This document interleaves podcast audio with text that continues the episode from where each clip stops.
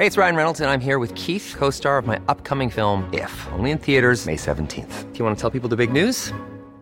All right, I'll do. Sign up now and you'll get unlimited for $15 a month in six months of Paramount Plus Essential Plan on us. Mintmobile.com slash switch.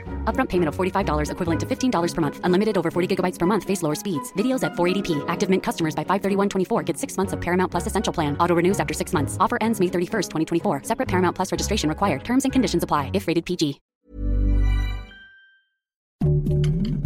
Heraldo Podcast. Un lugar para tus oídos. Noticias del Heraldo de México.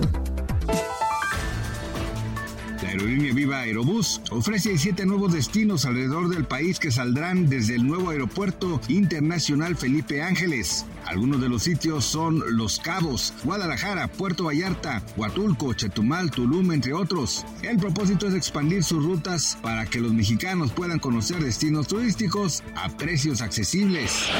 Personal de seguridad del metro auxilió a una joven de 19 años que se encontraba en labor de parto. Esto sucedió en la estación tasqueña de la línea 2 del metro.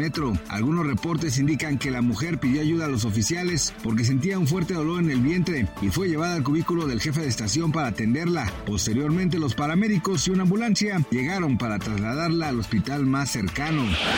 El sur de Filipinas fue el epicentro de un fuerte sismo de magnitud 6.7 que se registró este viernes 17 de noviembre. Hasta el momento se reporta la muerte de una persona y 18 lesionados. Las autoridades descartan posibilidad de tsunami.